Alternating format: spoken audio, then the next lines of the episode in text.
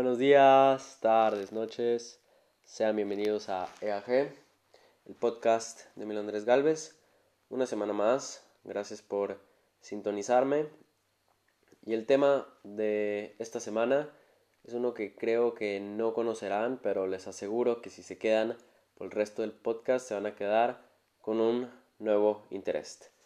El tema de hoy será el estoicismo eh, la canción que estaban escuchando al principio es Genesis de Justice. He estado revisitando muchos álbumes de, de mis favoritos y eh, los álbumes de Justice, especialmente este que es Cross y luego Audio Video Disco, son una locura. Los recomiendo muchísimo y evocan un sentimiento de grandeza como el que yo creo que el estoicismo puede dar.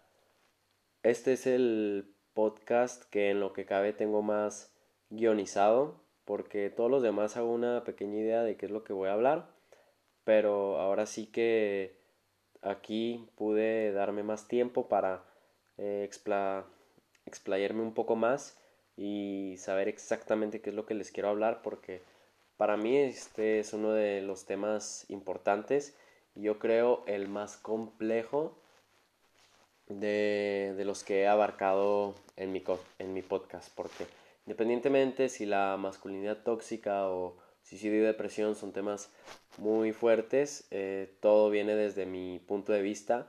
Y en cambio ahora que les voy a compartir del estoicismo, aunque sí viene de mi punto de vista, eso es claro, eso es obvio en lo que son todos los episodios de EAG, pues igualmente voy a tratar de informarlos sobre qué es esto, que es el estoicismo. Así que acomódense y tomen una taza de café, tal vez de té si les gusta, agua si son de los que toman agua.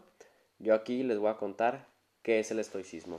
Así que, primero, yo desde el 2017 que empecé a leer, que el primer libro que yo puedo decir que leí por gusto como tal fue La Divina Comedia, pues empecé a notar lo que era la filosofía y obviamente uno cuando entiende la filosofía quiere ir a lo más básico que sería la filosofía griega, ¿no? La filosofía helenística, lo que sería Sócrates, Platón, Aristóteles, además de que lo estaba viendo justamente en mis clases de historia, de filosofía, de literatura, pues me interesó mucho y terminé encontrando este canal en YouTube que se llamaba Monitor Fantasma, que es un chico peruano que divulga pues temas de filosofía.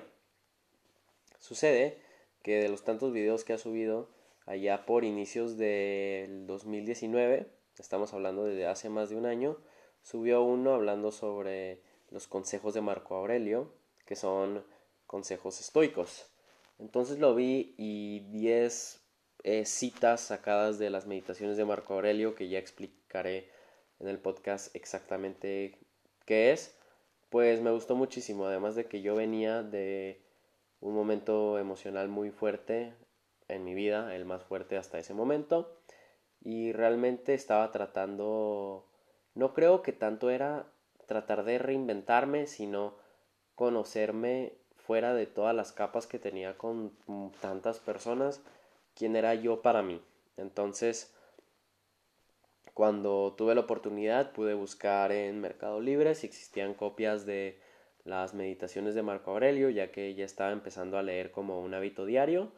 Lo llegué y es una experiencia que recuerdo cuando, cada día que yo continuaba con cada una de las meditaciones de Marco Aurelio, entendiendo más la filosofía estoica, me impresionaba y realmente me hacía sentir muy bien y, y estaba poniendo las bases de lo que sería pues una mentalidad y una forma de vida que quiero mantener hasta hasta que pueda, ¿no? Y ojalá eso sea hasta que hasta que muera. Pero también pues la verdad no sabía si si hablar de esto porque yo sabía que de estos acontecimientos que les estoy contando, de haber comprado las meditaciones, es más o menos exactamente un año, es por estas fechas. pero cada vez la filosofía se está haciendo más mainstream.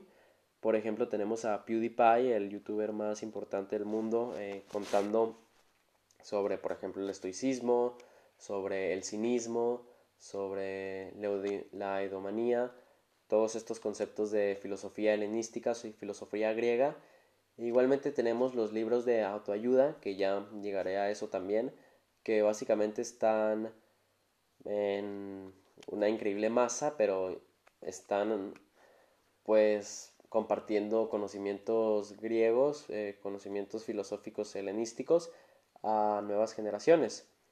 Entonces, pues ya con toda esta presentación de cómo es que yo encontré el estoicismo y las meditaciones de Marco Aurelio, pues les puedo decir qué es.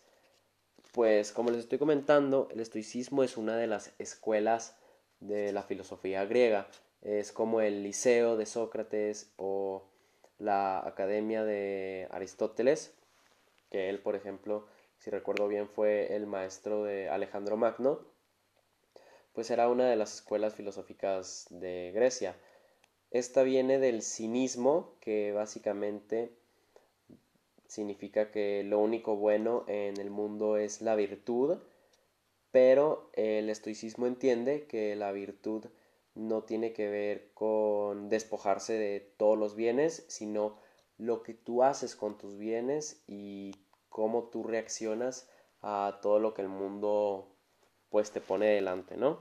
También implementa mucha ética y mucha moral, entonces yo creo que también resonó mucho conmigo, pero está resonando con muchísima gente porque, crean o no, esto, eh, este estilo de vida ha tenido resonancias en todas las religiones, desde el catolicismo, islam, budismo, incluso tantas personas ateas también emplean el estoicismo porque como forma de vida pues te lleva a una felicidad muy importante y esto se basa en la búsqueda de la virtud.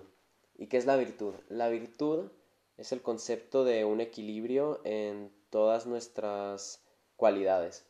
Por el ejemplo más, más importante que les puedo poner es, por ejemplo, la confianza, ¿no? Uno cuando tiene poca confianza no lo pueden tomar en serio, pero uno cuando tiene mucha confianza, pues todos saben que es un creído. Entonces la virtud ahí es tratar de tener la confianza justa. Entonces tratar de buscar esto en cada una de nuestras cualidades es el punto del estoicismo y más que nada el tratar nuestra vida de una forma racional y sociable. Las personas que establecen el estoicismo pues no dejaron muchísimos escritos porque como digo es una filosofía muy práctica, es sumamente personal y una que requiere pues mucho razonamiento contigo mismo, pero los escritos que existen pues son primero de Epictetus, que podría decirse que es quien creó la escuela del estoicismo, y luego está Séneca, que era un político, creo, romano, ajá, que él escribió las letras de un estoico, que pues comparte a diferentes personas lo que serían sus conocimientos y sus opiniones acerca de su forma de vida con esta filosofía. Pero el estoico más importante, o al menos el más reconocido, eh, sería nada más y nada menos que Marco Aurelio, que si no lo conocen es uno de los cinco emperadores buenos del Imperio Romano. El Imperio Romano estuvo lleno de césares, unos muy buenos, como por ejemplo sería Marco Aurelio, y antes de él estuvo Adriano, y otros muy malos, como lo que sería Nerón, ¿sí? que para los católicos en sus primeros años era como el anticristo. Entonces Marco Aurelio, eh, él conocía las filosofía del estoicismo porque, educado por Adriano, conoció las filosofías helenísticas, pero Marco Aurelio lo llevó un paso más allá porque escribió sus meditaciones. Las meditaciones básicamente son el diario personal de una de las personas más importantes no solamente en su tiempo, sino hasta el día de hoy todos sabemos que un César es sinónimo de grandeza, de poder, pero tú cuando lees las meditaciones encuentras algo completamente diferente. No significa que no establecía su grandeza, sino que al momento de él hablar consigo mismo se olvidaba y tenía, créanme, los mismos problemas que puede tener una persona dos mil años después. Además, claramente, pues los césares vivían con muchísimos lujos, muchísimas comodidades, pero qué curioso que Marco Aurelio pues realmente vivió una de las épocas más duras del Imperio Romano. Como todos sabemos, los césares estaban muy expuestos a golpes de Estado, ya fueran desde los congresos, desde sus soldados, desde cambiar el imperio por una república, y Marco Aurelio no se salvó de esto, pero él con su forma de vida, pues lidió súper bien con todo lo que se le iba a venir, tuvo que lidiar con muchísimas rebeliones, incluso de sus personas más que él más confiaba, por ejemplo, Cassius era su general y él quería realizar un golpe de estado con él. Pero su respuesta estoica, a diferencia de lo que uno pensaría de un César, no sé, poner al, al que sabes que te va a traicionar a morir con los leones en el Coliseo, que todo que todo el imperio lo vea, él simplemente lo racionalizó y decidió que como todo criminal debería ser capturado, juzgado y imprisionado sin ninguna exageración. Entonces estas muestras de virtud no solamente se muestran en él como emperador, sino que también tenemos desde detalles más personales cómo él lo aplicaba. Marco Aurelio, entre muchas de las cosas que tuvo que sufrir como emperador, pues como persona tuvo que sufrir muchos dolores crónicos, por lo que entiendo tenía una enfermedad en la espalda, entonces tenía que autodisciplinarse para pues llevar estos dolores sin que alteraran sus deberes como emperador. Y al mismo tiempo pues venía de una fila de grandes emperadores, les digo, venía siendo parte de los cinco buenos emperadores y especialmente después de Adriano, que era quien había llegado más allá de, de Persia, pues tenía muchísima presión y que hacía él refugiarse con meditación, con pues racionalizar todo lo que él hacía entendía su labor en el mundo no como el rey de su juego de ajedrez, sino simplemente como un peón más, como una pieza que sin estar de acuerdo con las demás no hay ninguna forma que el juego pueda llevarse a cabo. Con todo esto dicho, voy a proceder a leer junto a ustedes lo que serían mis meditaciones favoritas de las que se encuentran en el libro de meditaciones de Marco Aurelio. No significa que sean las mejores, sino que son estas de las que leí hace un año y que acabo de, de repasar el, el día de hoy, las que todavía resuenan conmigo. Y les digo que el estoicismo está muy abierto a interpretación. Obviamente sabemos que esto puede estar muy basado en exactamente lo que estaba viviendo Marco Aurelio en estos momentos. Y aunque sabemos que Marco Aurelio es, digamos, el estoico más famoso por el hecho de ser el emperador, todavía hay muchísimos más escritos, hay muchísimos más estudios, pero para mí resuena mucho el hecho que lo haya hecho, el hecho que lo haya escrito Marco Aurelio, porque yo al mismo tiempo estaba empezando a escribir mi bitácora, que como les he comentado anteriormente, es como una recapitulación de lo que hago los días de una manera muy básica en un renglón, pero me permite de una manera simplificada poder pues ver hacia atrás en cómo he tenido un progreso. Y yo creo que lo que hacía Marco Aurelio aquí con su diario, con sus meditaciones, era poder despejarse un rato y realmente entender lo que tenía en su cabeza fuera de las millones de responsabilidades que conllevaban ser un emperador. También les digo que es un poco difícil de interpretarlas, pero haré mi mejor esfuerzo, ¿no?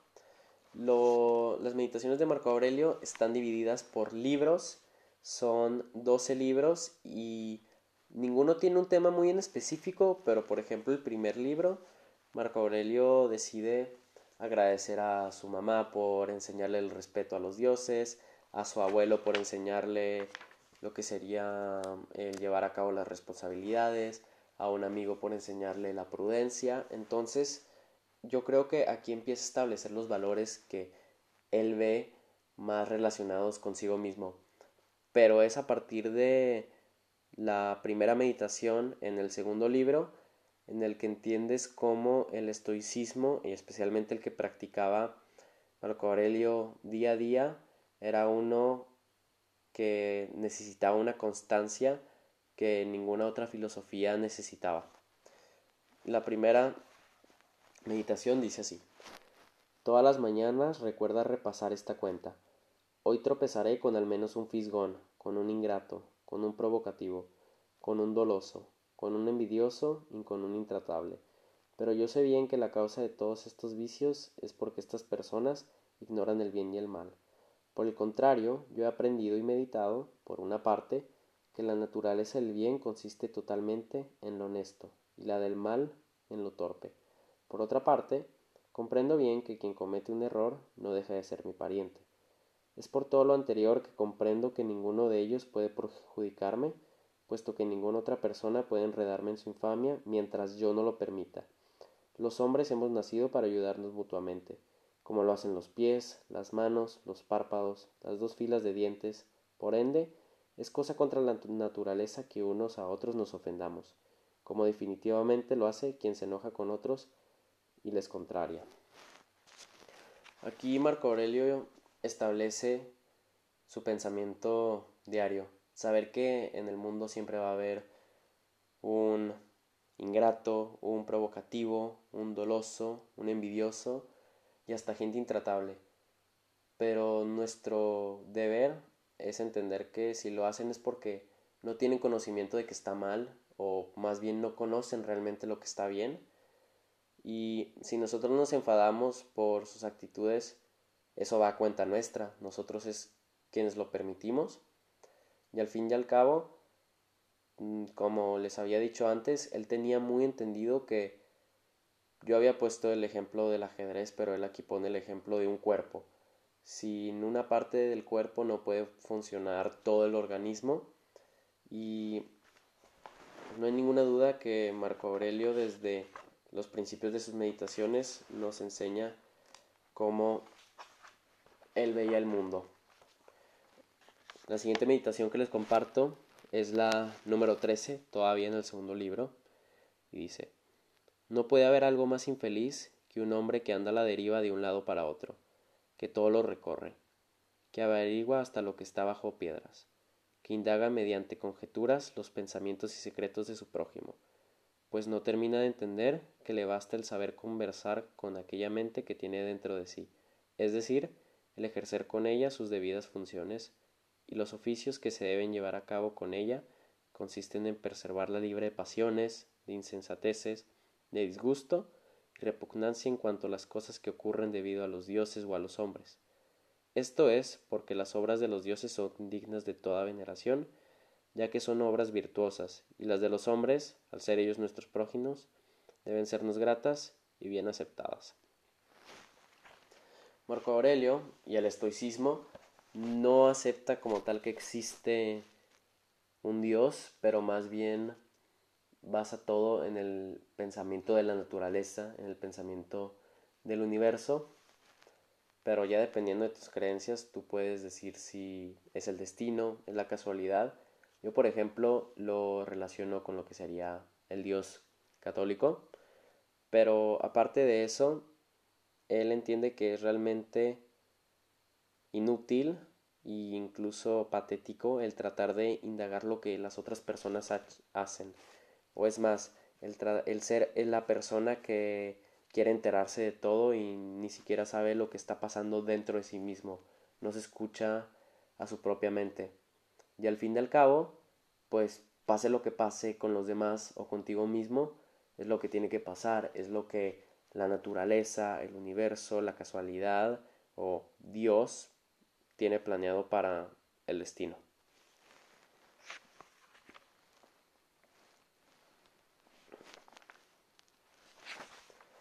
Pasando al libro número 3.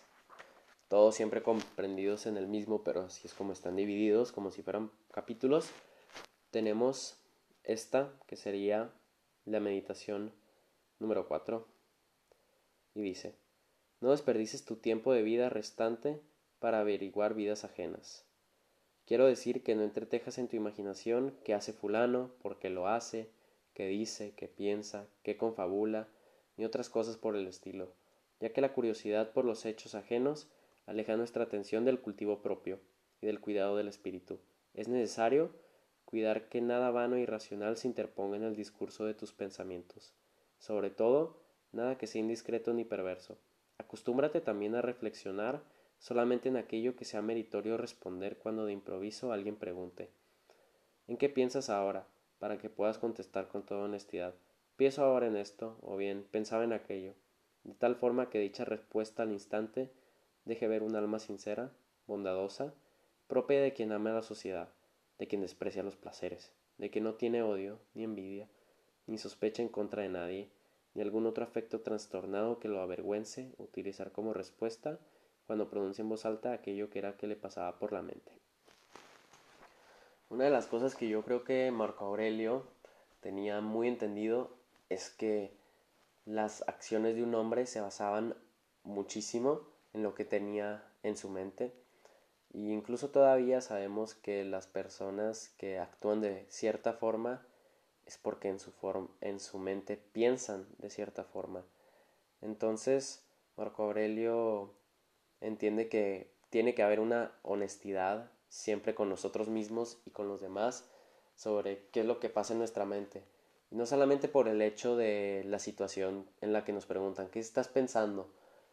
Y tratemos de inventar algo para hacernos ver más interesantes o incluso sacarnos de un apuro, sacarnos de una vergüenza, sino si tenemos algo en nuestra mente, realmente, realmente sea algo que cultive no solamente a nosotros, sino a los demás, si hay oportunidad de eso.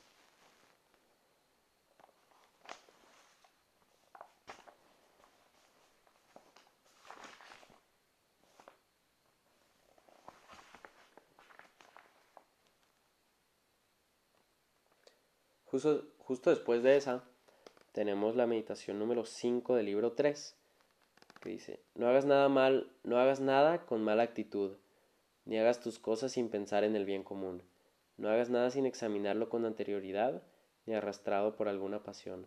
No adornes tus palabras para explicar tus pensamientos, no hables demasiado ni seas hombre de muchos trabajos. Ante todo, procura que tu Dios interno o tu espíritu sea quien conduzca y guía a una persona seria, a un anciano, a un ciudadano amante del pueblo, a un romano, a un príncipe resuelto a partir de esta vida en el preciso momento en que escuche la señal de la retirada. Nunca precises de hacer un juramento ni de tener algún testigo para ser creído. Además de todo esto, mantén un semblante placentero, señal de un ánimo que no necesita que su tranquilidad interior provenga de otras personas. Es necesario entonces que te mantengas sobre ti sin necesidad de tener ningún otro apoyo. Aquí lo que yo puedo entender es siempre la búsqueda de la virtud, el no estar en los extremos, el poder encontrar qué acciones evitar. Y como dice justo al final de esta meditación, el poder apoyarse en uno mismo, porque si basamos nuestro ser, nuestro pensar, nuestro actuar en demás personas, pues nunca seríamos auténticos, nunca podríamos llevar a cabo lo que realmente queremos hacer. Y aquí Marco Aurelio nos dice el no ser llevados por la pasión, el no hablar de más, el tener una actitud recta, no solamente con nosotros mismos, sino también con los demás. saltamos al libro 4.3, que esto parece lectura de universidad, pero yo solamente estoy tratando de compartirles lo que me hace muy feliz. Y aquí dice, muchos desean retirarse en casas de campo, a las orillas del mar o en los montes. Sin embargo, todo esto es una trivialidad, pues uno mismo tiene el poder y la decisión de recogerse en su interior y retirarse dentro de sí en el momento en que lo desee. En ninguna parte tiene el hombre un retiro más quieto ni más libre de preocupaciones que dentro de su propio espíritu, especialmente aquel que en su interior tiene una provisión de documentos tal que en el momento de darles una ojeada le proporcionará una gran tranquilidad. Marco Aurelio yo creo que aquí nos comparte cómo es que él se siente cuando meditaba y cuando en los momentos de dificultad podía encontrar motivación y fuerzas. Pues él, por ejemplo, en los escritos estoicos, seguramente de Epictetus y de Séneca tal vez, pero nosotros podemos encontrar inspiración ya en tantos lugares, desde nuestras familias, nuestros amigos, incluso las redes sociales, o como él dice ahí en varios escritos, yo por ejemplo tengo ya, gracias a Dios, que pude traer las meditaciones de Marco Aurelio desde Milano hasta Frascarolo. También tengo el camino de San José María de Escribá, que es como algo parecido, pero en versión católica. Y pues también comenta en un deseo que, miren nada más que desde hace dos mil años las personas pensaban en retirarse en el mar o en el campo para encontrar una paz, cuando si nos damos el tiempo, si encontramos el silencio y la tranquilidad en nosotros mismos, podemos retirarnos cuando queramos y estar en un espacio mental que nos permita agradecer y estar listos para cualquier cosa que venga hacia nosotros. Continuamos a lo que sería el libro 6 y en la meditación número 6 que dice, esta, ya cada vez van a ser más cortas, de hecho.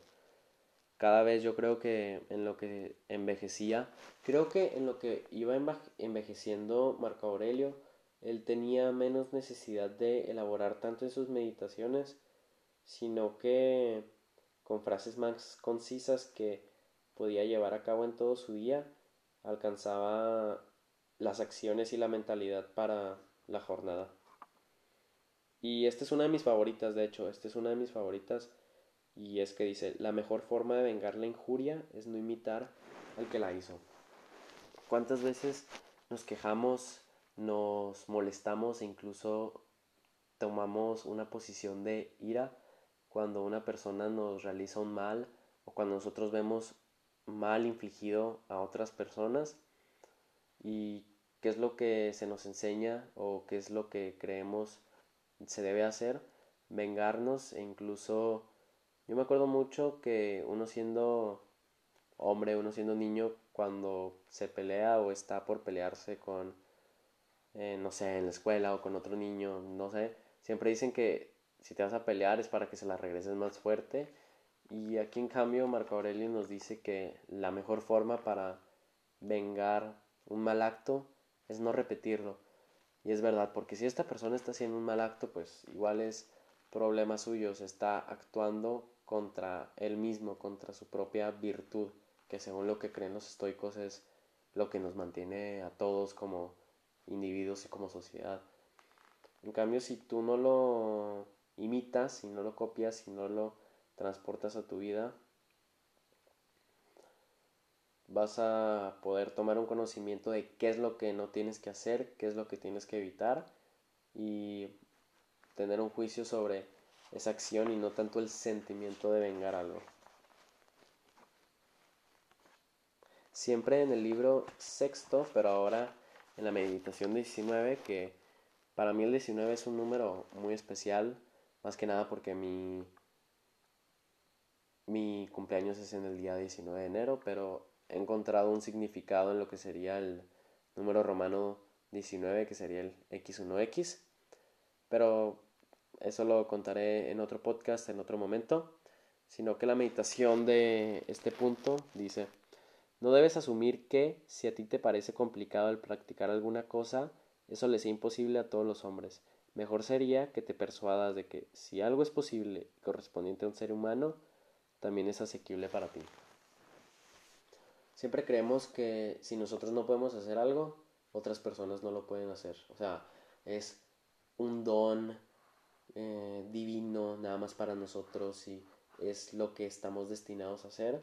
Pero al mismo tiempo, si vemos otras personas realizando cosas que nosotros no podemos hacer, caemos en incluso golpes de bajo autoestima y tal. Y en cambio lo que nos dice Marco Aurelio es entender que, bueno, yo no puedo hacer algo, pero otras personas sí. Voy a tratar de intentarlo. Y si yo sí puedo hacer algo y otras personas no, mantener un aire de humildad e incluso de, de ser compartido con las habilidades de uno.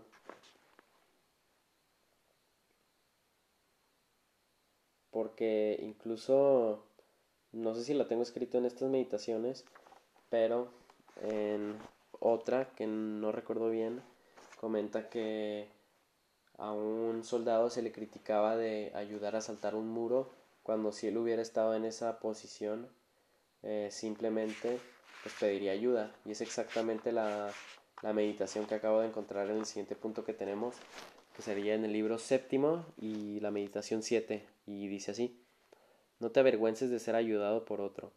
Lo que a ti te corresponde es cumplir con tu deber de la misma manera que al soldado le toca dar el asalto a la fortaleza. Entonces, ¿qué importa que tú no puedas subir a las almenas por ti solo cuando te encuentras cojo, si te es posible hacerlo con la ayuda del otro? Estamos avergonzados de pedir ayuda, estamos avergonzados de aceptar pues no tanto debilidad, sino más bien flaquezas, cosas que se nos dificultan, pero pedir ayuda no solamente nos fortalece como individuos, sino también como seres sociables y racionales, que es un tema muy importante para todo lo que nos quiere compartir Marco Aurelio en sus meditaciones.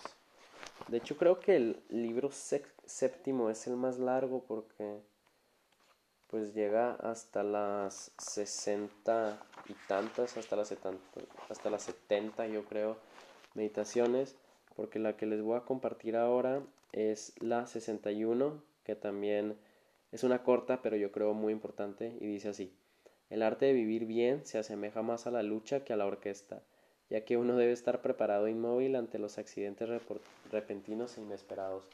Romantizamos a la vida como, no sé, o sea, el cumplir nuestros sueños, el alcanzar todas nuestras metas, el vivir con nuestros ideales y nuestros valores, que es verdad, claro, pero no es como una orquesta toda organizada, llevada con tiempos y tal, sino que es como una lucha. Uno tiene que responder a lo que se le da, tiene que mantenerse firme, tiene que no rendirse, tiene que seguir adelante y siempre tratar de terminar arriba de lo que viene hacia nosotros. Sé que muchas veces se sobreanaliza esto, pero como digo, romantizamos la vida de una manera y si la tomamos como desde un principio una dificultad que sobrellevada nos llevará a exactamente lo que queremos, pues encontraremos propósito para todo lo que queremos hacer. En el libro 8, ya cada vez más cercanos al final, tenemos la meditación 18 que dice, nada de lo que aparece va fuera del mundo, si permanece aquí, también se transforma aquí y se disuelve en sus propios principios, es decir, en los elementos del mundo y tuyos. No obstante, estos no murmuran acerca de su mutación. Marco Aurelio entendía mucho los cambios de nuestra vida, nuestros inicios, nuestros finales, no solamente como personas, sino como conceptos sobre conocimientos, sobre lo que representábamos para los demás y la mutuación es algo que se presenta muchísimo en todo lo que Él nos comparte. La siguiente, que sería la 42, me gustó mucho porque yo estoy empezando a aprender sobre el auto el ser autocrítico, pero al mismo tiempo auto bondadoso, porque a veces puedo ser muy malo conmigo mismo y Marco Aurelio dice, no merezco afligirme a mí mismo, puesto que yo nunca afligí voluntariamente a otro. Porque cuando nosotros fallamos, cuando tenemos un fracaso, tenemos que decirnos, ¿cómo somos estúpidos? ¿Por qué nos sucede esto? Es que, no sé, estás, estás loco, estás idiota. Todo este tipo de pensamientos, cuando si le pasara a tu mejor amigo, a tu hermano, a la persona que más quieres, y te necesitara para tomarlo de la mano y ayudarlo a salir de una mala situación, lo tratarías con, sí, la mejor compasión. En cambio, nosotros mismos tenemos que, no tenemos, sino que somos menos pacientes con lo que hacemos, sino que hay que encontrar pues mecanismos que nos ayuden a sí entender en qué fallamos, pero de una manera que no afecte más allá y el más allá siendo pues nuestro amor propio, ¿no? Luego, en la 59, ya casi terminando el,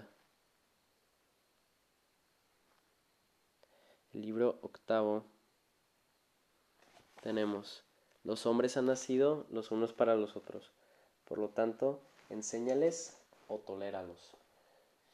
No hay ninguna otra opción. O a las personas con las que convives les enseñas o las aguantas. En el sentido que pues estamos aquí para ayudarnos.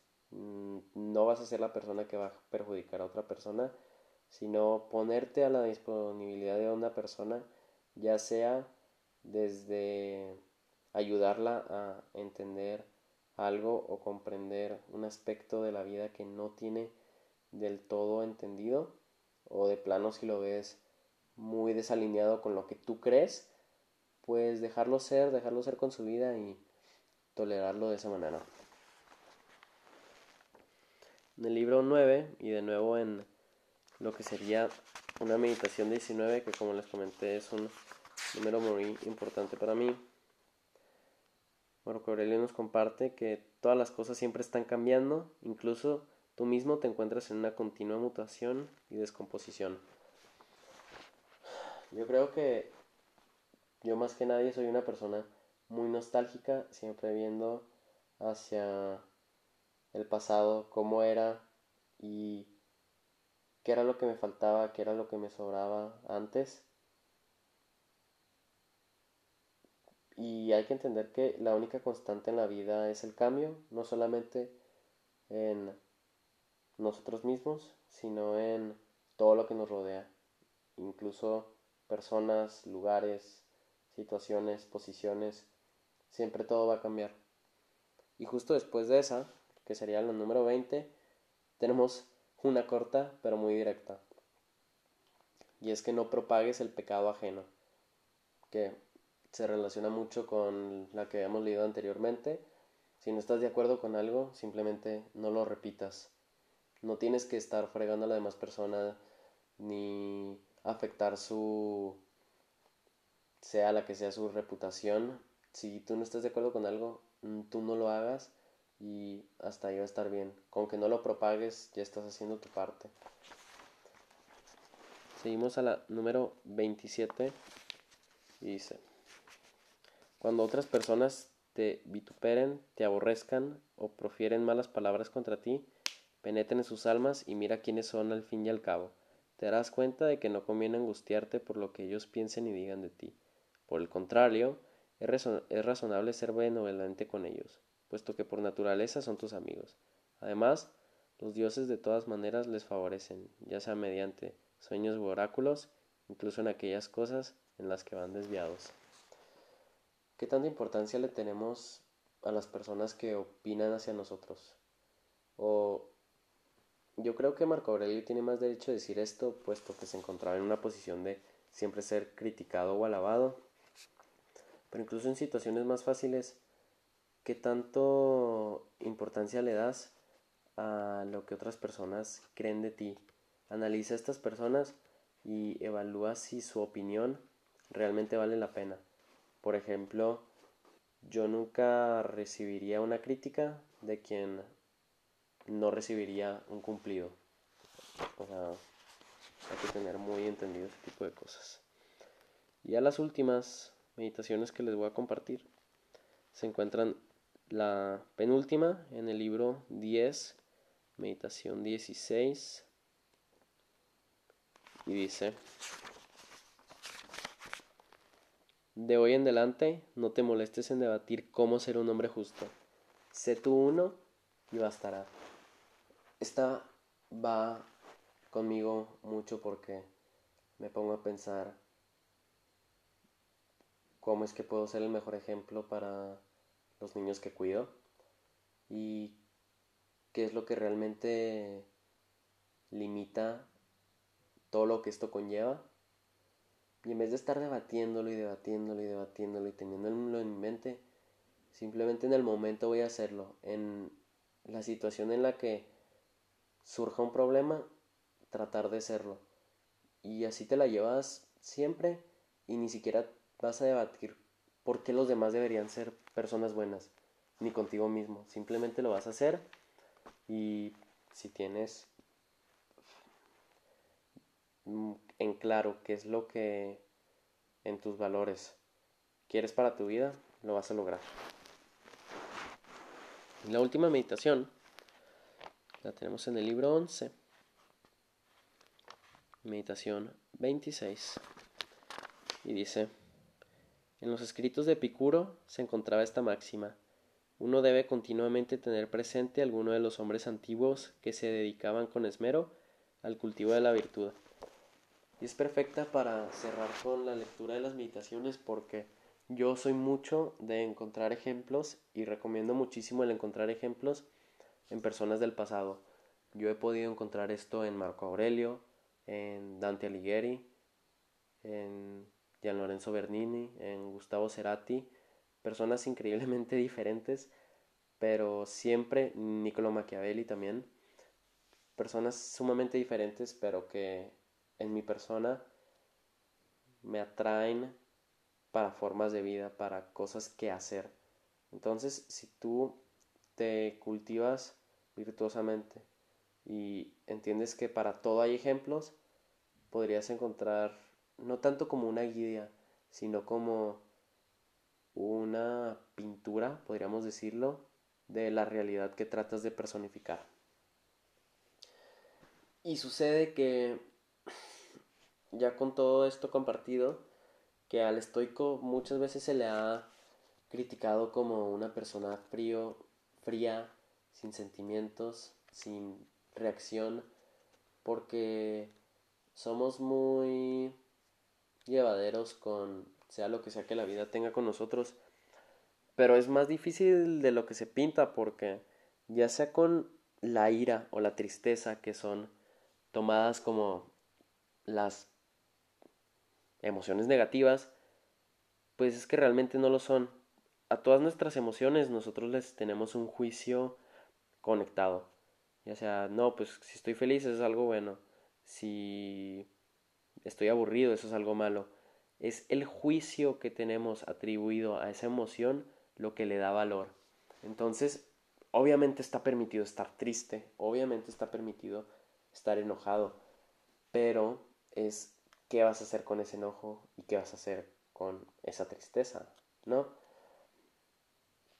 Lo mejor es, pues, decidir qué está en nuestro control, qué es lo que podemos cambiar, qué es lo que es parte de la, naturaleza, de la vida, de las cosas que no podemos cambiar nosotros. Observar nuestras emociones, les digo, sentirse triste, sentirse enojado, claro, pero actuar racionalmente, actuar sociablemente como, como parte de algo más grande, como parte del universo, como parte de algo que vale la pena, ¿no? Que es la vida de cada quien. Y además, es muy recomendado dar un paso atrás, porque así puedes tomar mejor perspectiva en, en tu situación. O sea, no, no hay manera que algo realmente te perjudique. O sea, ni siquiera la muerte te puede perjudicar tanto, pero ya al final del podcast les hablaré de eso.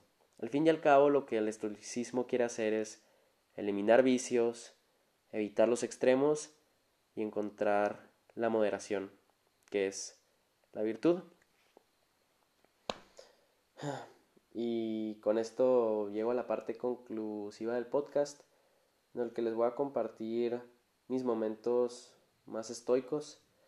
Y el momento más estoico que yo tengo es mi drama italiano, que ya comenté en mi podcast, eh, que lleva el título, y en el que me refugié mucho en lo que fueron las meditaciones de Marco Aurelio para entender que si lo que me estaba pasando, me estaba pasando era necesario que yo le diera una razón, era necesario que yo le diera la vuelta si lo que yo quería lograr, que era mi año en Italia, pues se llevara a cabo.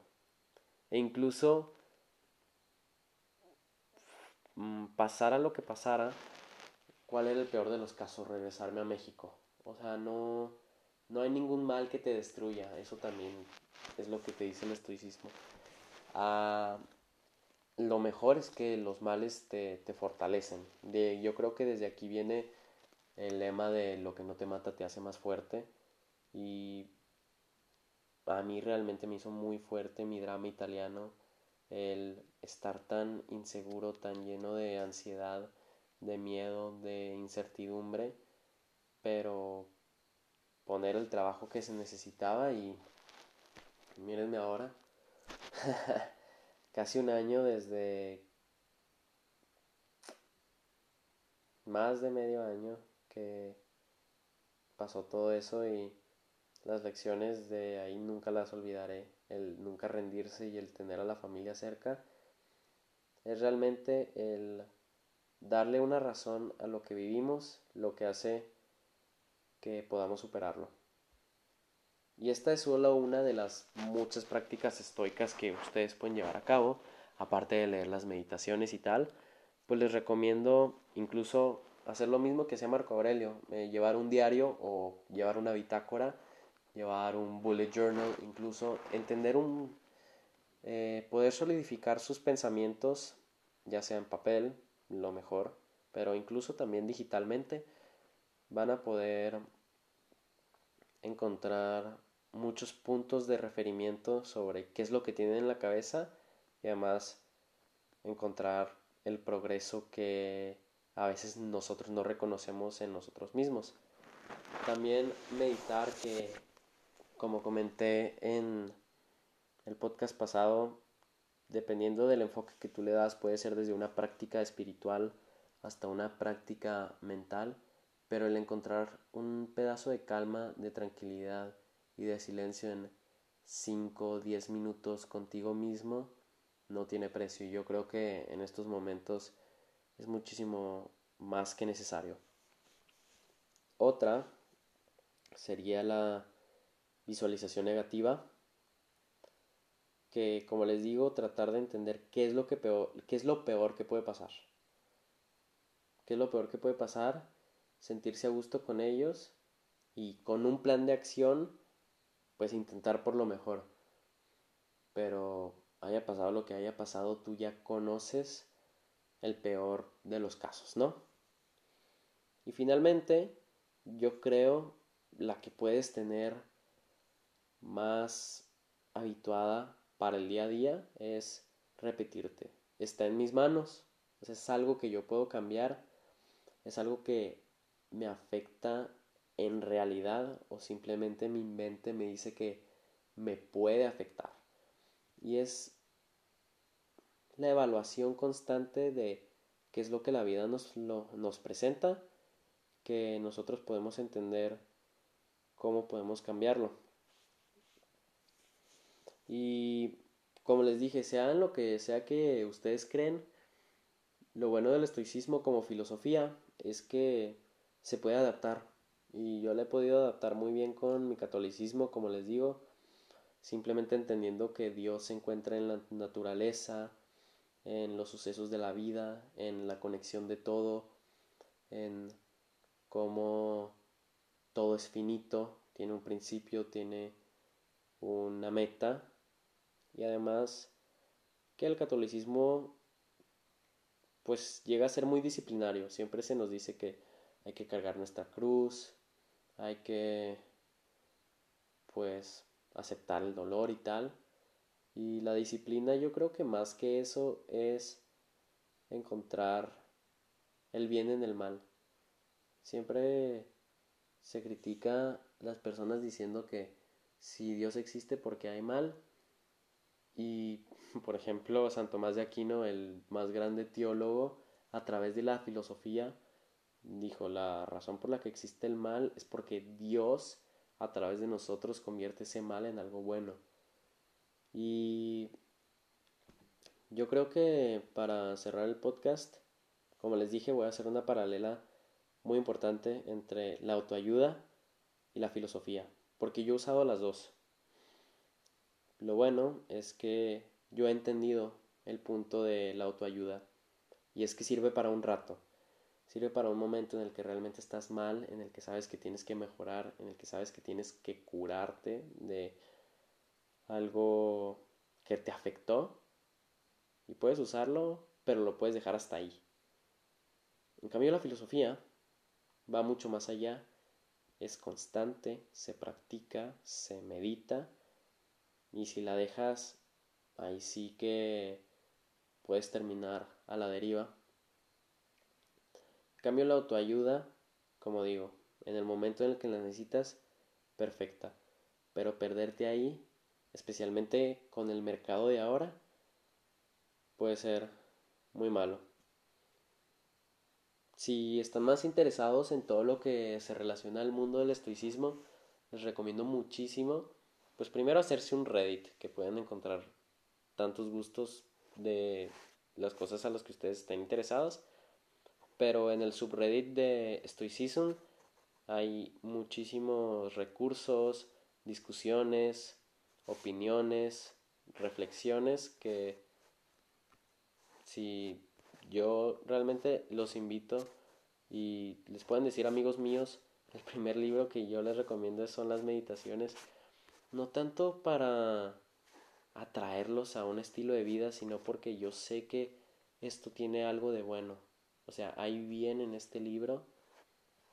No lo quiero vender como la Biblia, pero para una vida virtuosa, de equilibrios, de paz, de felicidad, se puede basar mucho de aquí, sin dudas. También quería compartirles otra de las reflexiones diarias de los estoicos y es el memento mori, que de latín se traduce a recordar la muerte. Y ya sea esto desde la verdadera muerte, que hay que estar presentes que nosotros, cuando menos nos demos cuenta, vamos a estar enfrente del final de nuestra vida, pero hay que estar a gustos con esa porque es la realidad de todos, independientemente que seas el emperador más grande de la historia o un chico que decide compartir lo que le gusta a través de un micrófono y su celular, los dos vamos a terminar muertos, ya sea que si Dios existe y es bueno, muy bien. Si no existe, pues todos terminamos muertos. Entonces, si al caso, Memento Mori va más allá de eso porque igualmente nos recuerda que todo tiene fin. Entonces la situación en la que estés, no te preocupes hasta que sea necesario, va a estar ahí porque luego terminará.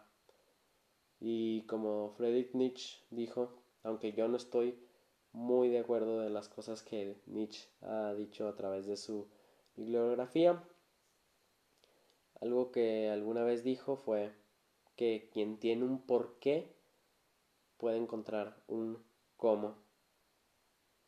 Tómenlo como quieran, pero espero que les haya gustado el podcast. Si les gustó bien y si no, también.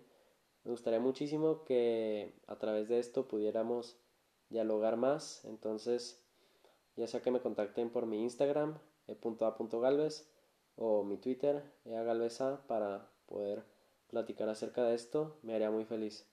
Nos vemos la siguiente semana. Chao.